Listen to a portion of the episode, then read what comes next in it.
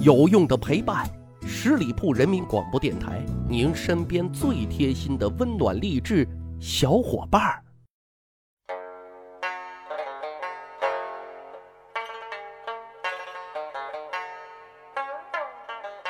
趣扒历史，增长见识，密室趣谈，我是大汉。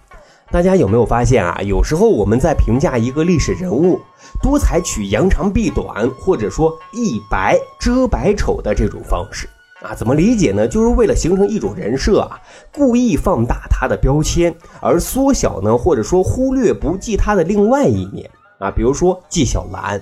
他的主流人设呢，是一个知书达理、温文尔雅的这么一个大才子的形象，但其实啊，他的怪癖也是一大堆的，很多是被人不耻的，却很少有人提及。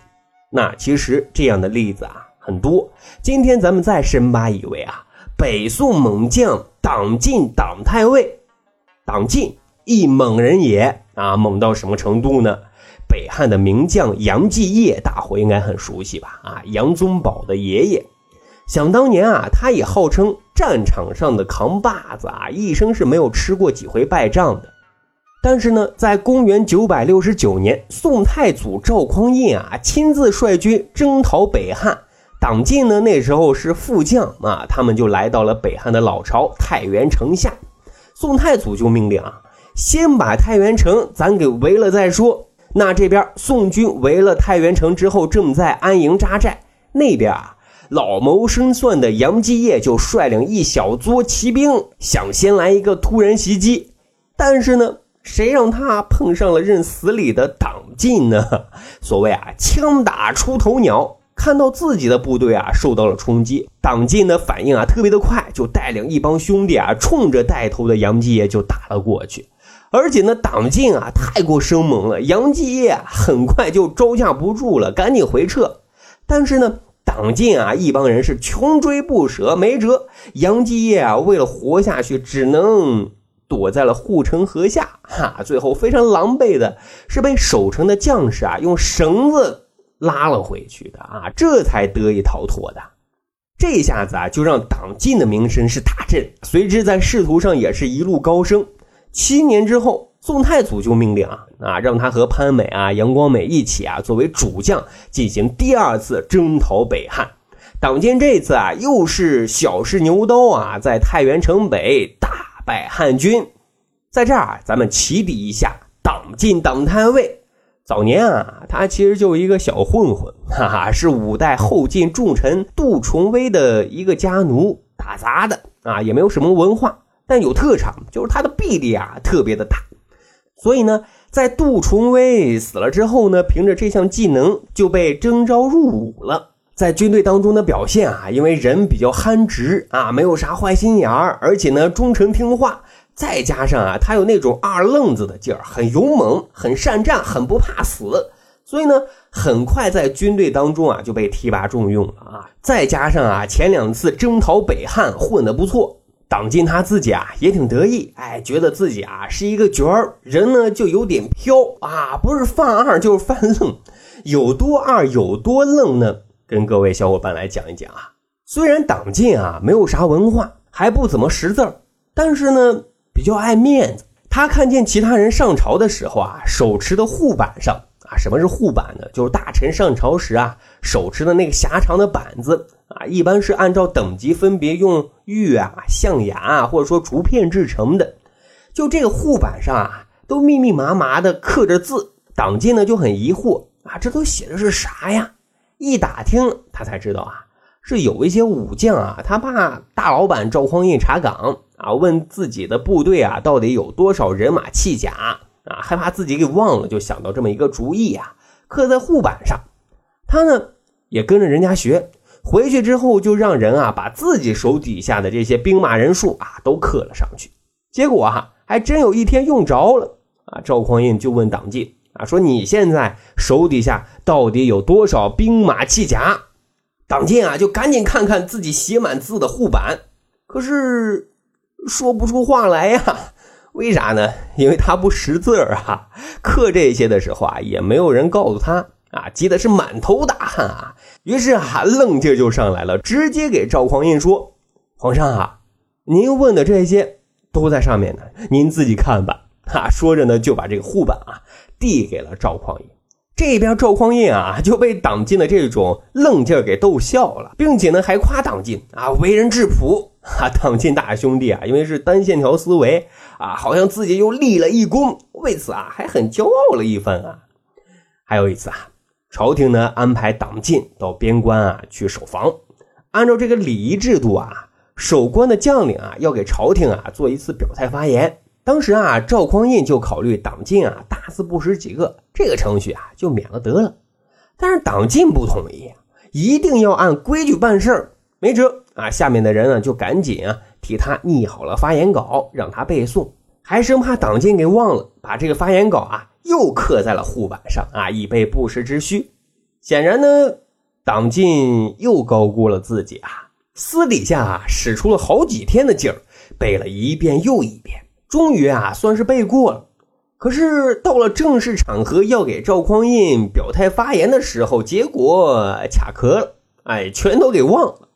党进又是一番抓耳挠腮，他赶紧检索自己大脑里的啊那些有文化的词语，突然呢就蹦出了这么几句话来：“臣闻上古奇风普略，愿官家好江西。”啊，这句话原意是说什么呢？是说啊。臣听说上古的皇帝啊，都崇尚简朴节约，希望皇上您啊能够休养生息。朝廷呢想让他表态发言，可党进大兄弟这几句啊，逗得朝堂之上的文武大臣啊是前仰后合啊。之后呢，这场表态发言的仪式就草草的收场了。后来啊，还有人问党进说：“兄弟啊，你表态发言咋说这两句呢？”党进还解释说啊，自己经常听那些文臣说这么几句啊，就给记住了，好让皇帝也知道啊，咱不是大老粗，咱也读书。这叫什么？这就是吃了没有文化的亏，还硬装自己是文化人 所谓生命不息，饭二不止。没文化其实不可怕，咱收敛一点。但是啊，这显然不是党进大兄弟的作风啊。说有一次啊，党进啊让人给自己画像。画师呢，认认真真画了好久，终于啊，大作完成。可是党进先生啊，看完自己的画像之后，特别的愤怒，特别的生气。他责问画师：“画大老虎还用金箔贴眼睛呢，为什么不给我用？”画师都蒙圈了，啥意思啊？画老虎的眼睛给你画上？是的，就是这个意思。就是大兄弟啊，嫌弃画师把自己的眼睛啊没有画成孙悟空的火眼金睛，啊，没有把自己的骁勇善战通过眼神来表现出来，这叫什么？这叫你瞧不起我！这让画师啊哭笑不得，因为按照大兄弟的思路啊，党进的画像应该是这个样子的：老虎的眼睛，雄鹰的嘴巴，猎豹的爪子，再加上狮子的发型。啊，你说勇猛不勇猛？我说是勇猛啊，就是挺吓人的。说还有一次啊，大冬天，雪花纷飞，大兄弟自己啊在军帐当中烤着炉子，唱着歌，是大口的吃肉，大口的喝酒，浑身是汗。于是呢，就舔着肚子啊来回踱步，思考着人生。突然呢，他就给身边的侍从说啊：“哎，你说啊，今年的天气可真奇怪。”这分明是大雪天，怎么这么热呀？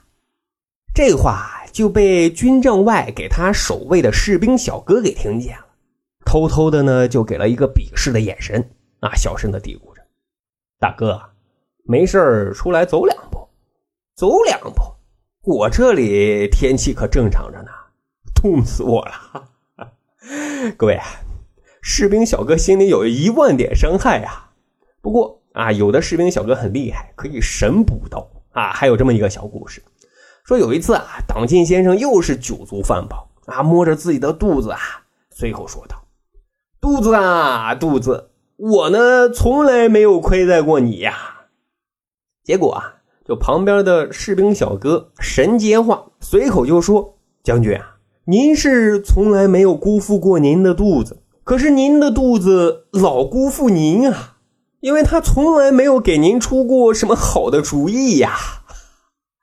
啊，这刀子补的啊，真是甘拜下风。党进一听也是哈哈大笑，因为这里的梗啊，他比谁都清楚呀。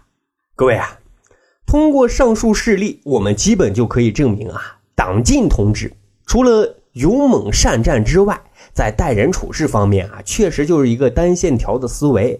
遇事呢，简单随性、鲁莽啊，以个人的喜好作为评判事物的标准，所以啊，做了很多很二、很愣、很囧的事儿。但是呢，因为前两次啊征讨北汉的这种上佳的表现，所以后来后世呢，基本上都是用善意的目光来评价他所做的那些囧事儿的啊，最多给他起一个挺可爱的外号，比如说史上最呆萌的名将啊，或者喜羊羊名将。可是，如果啊，假想说，党进大兄弟啊，不是那么勇猛善战，没有在战场上建功立业，又有很多的囧事儿，那一定啊，历史未必会记载他。如果记载，也是要背负各种骂名的。好，长见识，长谈资，密史趣谈，让你啊更立体的了解历史。咱还有一个去吧历史的小分队，如果您对历史边角料很感兴趣，欢迎大家关注十里铺人民广播电台的公众微信账号，然后回复数字一就可以添加大汉的个人微信。经过简单审核之后啊，我就会邀请大家进入这个小分队当中，咱就可以谈天谈地聊历史段子。本期节目就是这样，感谢您的收听，咱下期再会。